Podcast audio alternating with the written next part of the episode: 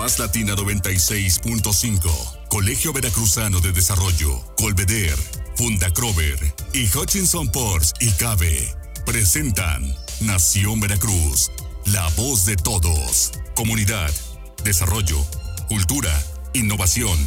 En Nación Veracruz, la unidad de todos. Ya estamos en Nación Veracruz, la voz de todos en este martes, martes de temas de desarrollo urbano, de desarrollo de vivienda, de cómo se ha desarrollado nuestra ciudad, nuestra zona conurbada, nuestro estado de Veracruz. Miguel Salvador Rodríguez Azueta. Muy buenos días, pues efectivamente martes de desarrollo urbano, vamos a seguir platicando de todo lo que implica eh, esta cuestión. Y, fíjense qué interesante rápidamente, antes de que continuemos, chequen en redes sociales, están pasando unas este, imágenes de hace 35 años de la calle de Independencia, eh, cómo estaba y cómo está hoy, y bueno, es parte de ese desarrollo este, urbano y, y también modificado por la cuestión de los letreros. Todo, todo ha ido cambiando sin duda alguna. Ya están listos nuestros expertos en esta materia. Carmelina Pliego Medina, nuestra experta en monumentos históricos. ¿Cómo estás? Muy buenos días. Muy bien, buenos días. Aquí ya con mi tarea cumplida. Ya lista, perfecto. Banco de México, sí, sí, sí. Ah, ah bueno, sí, sí, sí, con lo que quedamos con lo del Banco de México. Ya también está listo con nosotros Arturo de Cobos Valdés, nuestro especialista también en todo lo que tiene que ver con desarrollo urbano. Me quedo Arturo, ¿cómo estás? Buenos días. ¿Cómo están? Buen día ahí a los compañeros. Gusto de saludarlos nuevamente. Perfecto, perfecto. Pues vámonos, vámonos eh, duro y tendido, Carmelina, para que nos des el dato nos quedamos todavía ahí con esta zona de, del fraccionamiento Faros y, pues ver este icono, saber, conocer de este icono que tenemos arquitectónico aquí en, Veracruz, que es el edificio del Banco de México y ahora edificio de Pemex. Hasta ahora, porque también hoy iba a ser lo de Conagua y ya no sé qué pasó. Sí, lo le Pero sigue siendo de Pemex, ¿no?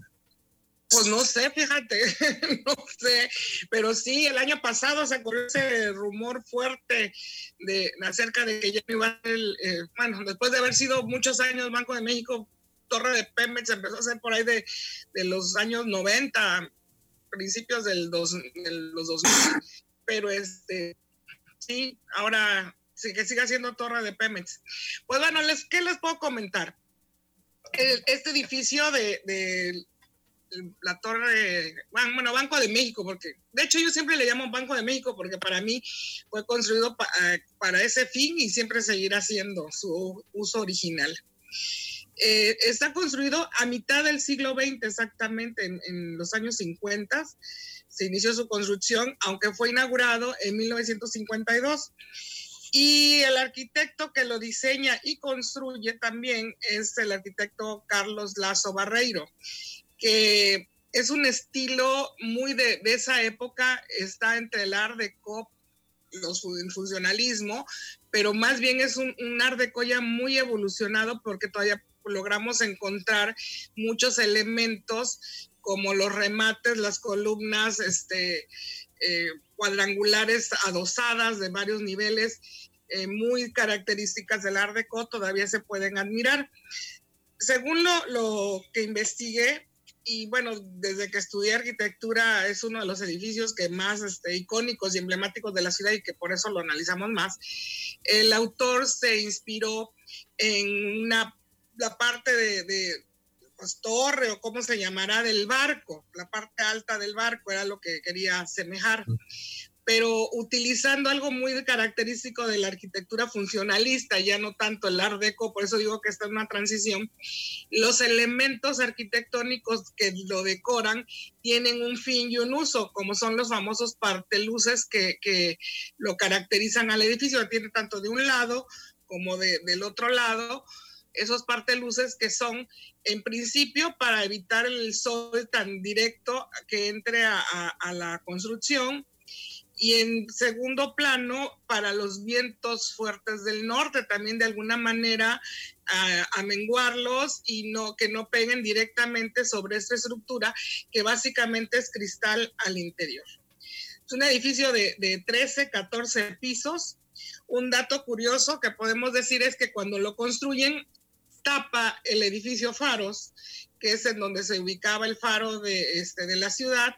Entonces se le añade un faro en la parte superior, el cual este, funciona, el dato es de que se inaugura en 1952 y el, faro que ponen ahí de alguna manera porque tapaba el, faro de atrás, este, dura unos 10 años, 13 años, porque se tiene dato que ya en el 65 está el faro de la isla de sacrificios ya en función. Entonces, de alguna manera tuvo ese faro de, lo poco que encontré. Ahora, este, no sé si quieren hacer algún comentario.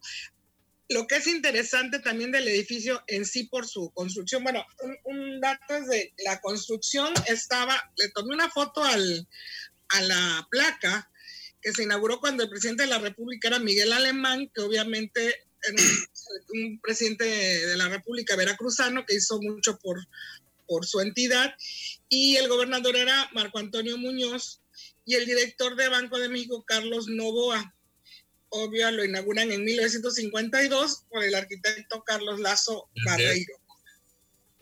¿Perdón? Sí, que eh, efectivamente. Entonces, este, lo, vamos a, dos elementos, bueno, aparte de los muchos que tiene el edificio, que también son emblemáticos, aunque mucha gente no lo conocen, que son los relieves que están en, uno es un relieve y otro es una escultura, pero ya construidos en concreto, concreto armado, porque tienen su, alma de acero, que es lo que ahora está dañándolo, que este, están construidos por eh, Zúñiga y el mural interior que es de Camarena.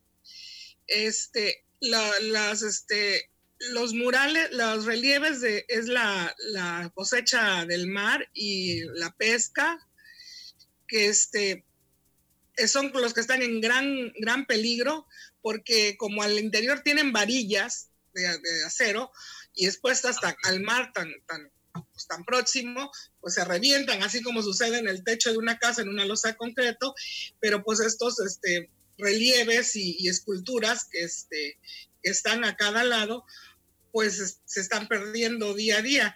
Y al interior del vuelo del águila se llama este eh, mural y, es, que se encuentra tanto en, muro como en, en, bóveda, es este de Camarena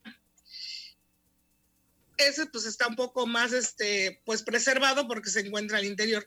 Pero lo que son los relieves exteriores pues sí están en, grave peligro y no están protegidos por ninguna institución porque pues este le tocaría al INBA de alguna manera entrar a, este pues hacer algún trabajo de preservación porque aparte es concreto armado. Otra de las características que, que pues que distingue al edificio y creo que pues todos los cuatro que estamos en el panel lo tuvimos que haber hecho en algún momento en nuestra niñez por ahí de los años 70, 60, este, son las terraplenes que ahí está precisamente la bóveda del, dinero que es la porque era el Banco de México.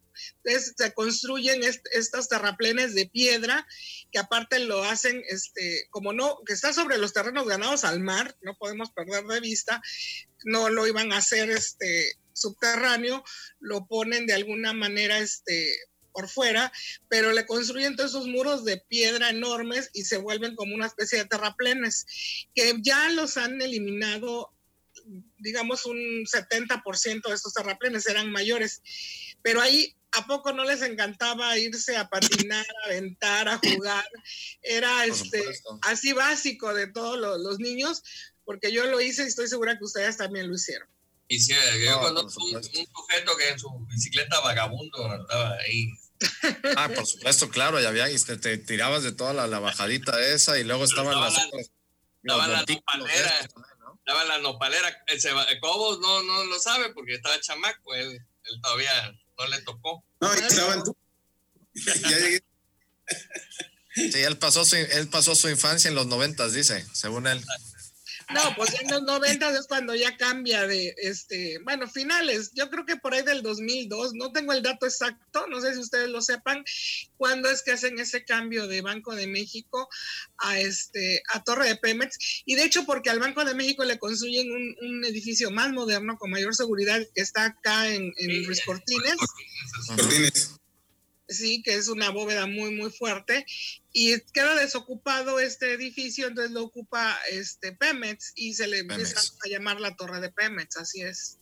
Efectivamente, pues eh, son buenos, muy buenos datos conocer eh, todos estos edificios, todos estos emblemas que tenemos Anterior a eso, digo, por fotos, obviamente yo no lo conocí, eh, pero había un kiosco, ¿no? Rapidísimo, antes de irnos al corte, había un kiosquito por ahí, ¿no? Sí, sí, sí. sí. de la Atlántida. Exactamente, en la mera esquina, pero estaba, bueno, cerca, pero sí es el mismo ángulo.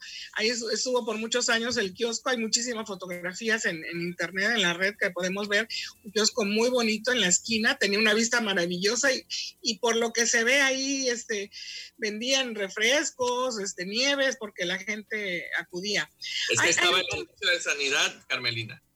Ah, pero esas eran las bodegas junto. Esas sí las botaron, yo creo, para hacer el banco, en las de sanidad, efectivamente. Ahora sí ya me están correteando mucho con el corte, nos tenemos que ir al corte. Regresamos con eso.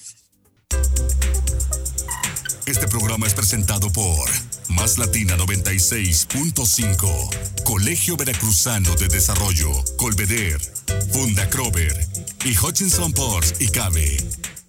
Estamos de regreso en Nación Veracruz, la voz de todos. El día de hoy hablando de desarrollo urbano, la historia de nuestra ciudad, de nuestra zona conurbada, de nuestro estado de Veracruz. Arturo Cobos Valdés, nuestro especialista en desarrollo urbano. Hoy nos vas a platicar de una reflexión. En estos momentos de pandemia todos andamos muy reflexivos, me quedo Arturo. A ver, coméntanos. Y más que una reflexión es, eh, la semana pasada que no tuve la oportunidad de estar en el programa, eh, tuve la oportunidad de acudir a varias dependencias que tienen que ver con el tema del desarrollo urbano, con el tema de la vivienda, y noté mucho la preocupación que hay de, toda esta situación que estamos viviendo de la pandemia y de la situación económica. Entonces, todos estamos entendiendo más allá de, de, los, de los instrumentos que puedan tener alguna dependencia, algún gobierno, estamos entendiendo que esta pandemia nos va, va a cambiar la forma de vida. Tenemos que entender que nuestra normalidad no va a ser igual, por eso le llama la nueva normalidad. Y estaba escuchando también a mucha gente que se dedica al tema de la economía. Yo de la economía no entiendo mucho, pero trato de escucharlos y de, y de, y de, y de documentarme cuando lo comentan de que estamos teniendo un colapso en la economía una, una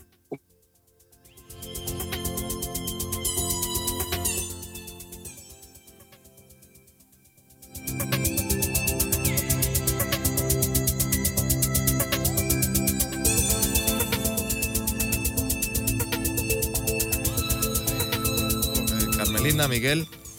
Los que nos dedicamos al tema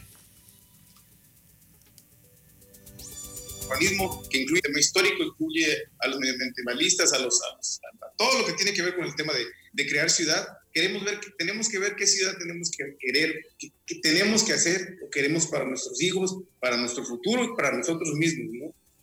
Tenemos que pensar en cambiar todo este modelo que tenemos actualmente, en donde no respetamos nada de lo histórico que a Carmelina le debe tocar, en donde no respetamos nada del medio ambiente. Tenemos que empezar a reflexionar en todo ese tipo de cuestiones y esta pandemia nos está dando esa oportunidad. Tenemos que aprovecharlo. Tenemos que aprovechar también y ver, cambiar esos paradigmas. Mucha gente trae el tema de los paradigmas, pero no nos dicen cómo hacerlo. A veces no sabemos ni qué es un paradigma. Tenemos que trabajar en ello para poder crear mejores ciudades. El reto está en cambiar. ¿qué, es un paradigma, eh, Arturo, para empezar?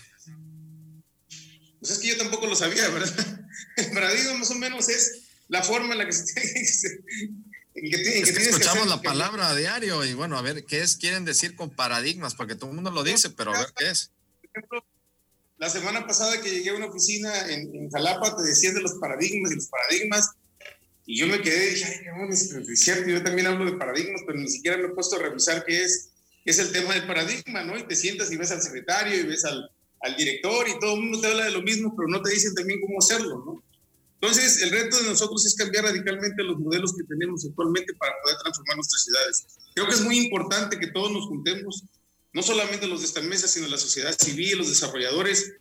Hoy, por ejemplo, te puedo decir que el tema de la vivienda está completamente, más que yendo para arriba, está yendo para abajo, a pesar de todos los modelos que, están, que, se están implementando, los, los programas que puede implementar el, el, la SEDATU, no están siendo suficientes. ¿Por qué? Porque está paralizada realmente la yo el, día que estuve en la Ciudad de México me, me, me, asusté porque dije, no estoy yo, en realidad no estoy viviendo una realidad como la están viviendo todo el mundo, ¿no? O sea, sí está parado completamente todo. Vemos en los, en los programas, vemos en los, estoy entrando en algunos foros de la SEDATO y te hablan de las proyecciones y te hablan de los programas que van a hacer. Hay más recursos, ya le inyectamos más recursos aquí, pero en realidad todo está parado. Las, hace dos semanas que platicábamos del, del, tema de la vivienda, te decía que 37 ramas de las 40 que existen en la construcción las tiene la vivienda. Todas esas ramas hoy están paradas. No tenemos esas tuberías que estén trabajando para poder este, reactivar la economía, para poder hacer nueva vivienda. La vivienda que estaba en, digamos que en tubería, que estaba por producirse, ya se acabó o se está soleando porque no hay los instrumentos económicos adecuados para poderla comprar.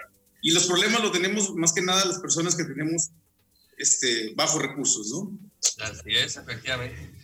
Pues es importante todo lo que está comentando Arturo, porque de alguna manera efectivamente estamos ante una nueva eh, realidad. Y eso a pesar de que ahorita ya con bombo y platillo y eso me llama muchísimo la atención de que la, una empresa rusa ya se estaba anunciando este, gratuitamente que iba a dar las vacunas y hoy, hoy amanece ya que, que la Universidad de Cambridge y AstraZeneca eh, por parte de Inglaterra también ya tienen la vacuna Misterios. No, no, es la Universidad de Oxford, no es Perdón, de, Oxford. Ese, es, ese es el paradigma de lo que no debe de ocurrir, ¿no? O sea, los modelos de, de, pues, de este tipo de situaciones, de abusar, ¿no? Pero bueno, pasando al tema que estaba refiriéndose Arturo, pues efectivamente tenemos que, analizar qué, va a suceder con vacuna o sin vacuna, porque al final de cuentas esto no sabemos si va a mutar, si esta vacuna sirva para una cosa y resulte que ya apareció otra. Entonces tenemos que, seguir tomando las, previsiones adecuadas.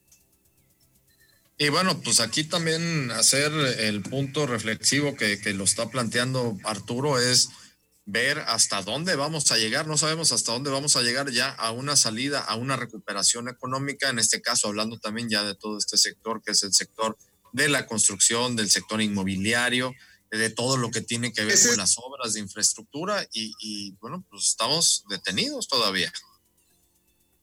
No, y ese es el gran problema, porque no sé si lo han notado ustedes, eh, eh, habría, que, habría que ver una conjunción de, acciones aquí entre la sociedad, el gobierno y la iniciativa privada.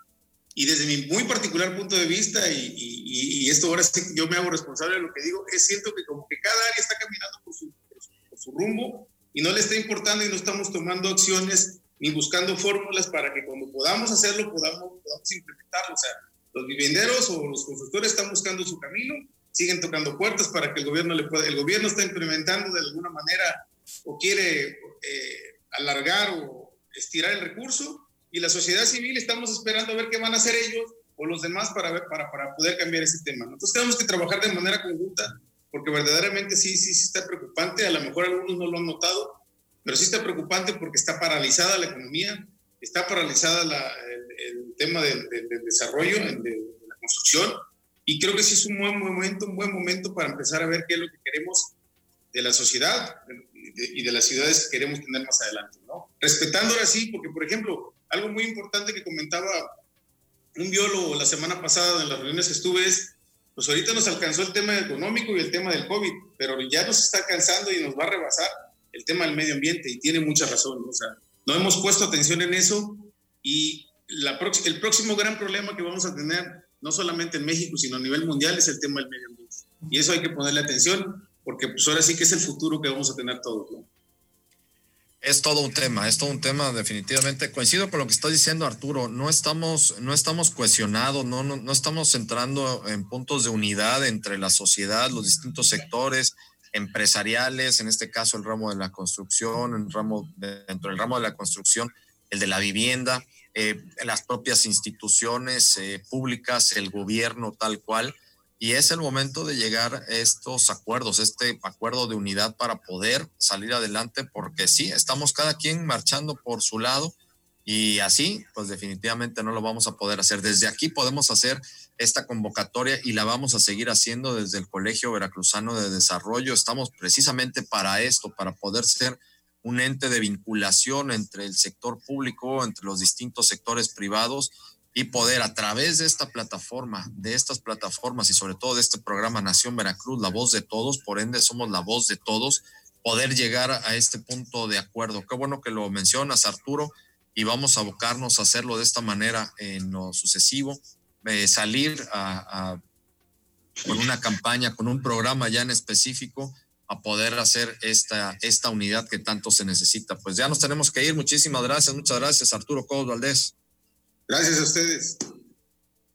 Carmelina Priego Medina, ¿cómo ves? Hacemos este acuerdo de unidad desde claro, por supuesto, es muy importante porque ah, yo creo que incluso antes de la pandemia cada quien siempre ha jalado por su lado y no ha habido el debido respeto ni para el medio ambiente, ni para los edificios históricos, ni para nada. Ah, siempre se ve como que vamos a brincarnos las trancas, a ver cómo le damos la vuelta para no cumplir con la norma.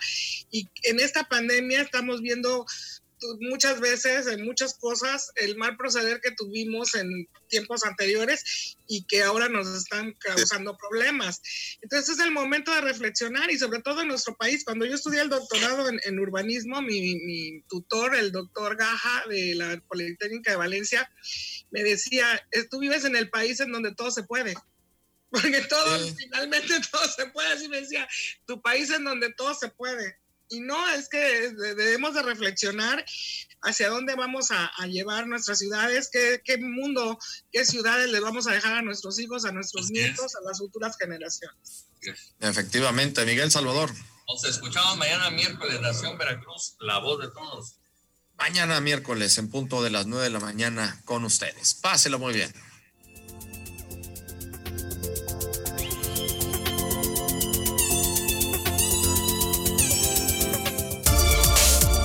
Latina 96.5, Colegio Veracruzano de Desarrollo, Colveder, Funda Crover y Hutchinson Ports y Cabe presentaron Nación Veracruz, la voz de todos. Hasta la próxima.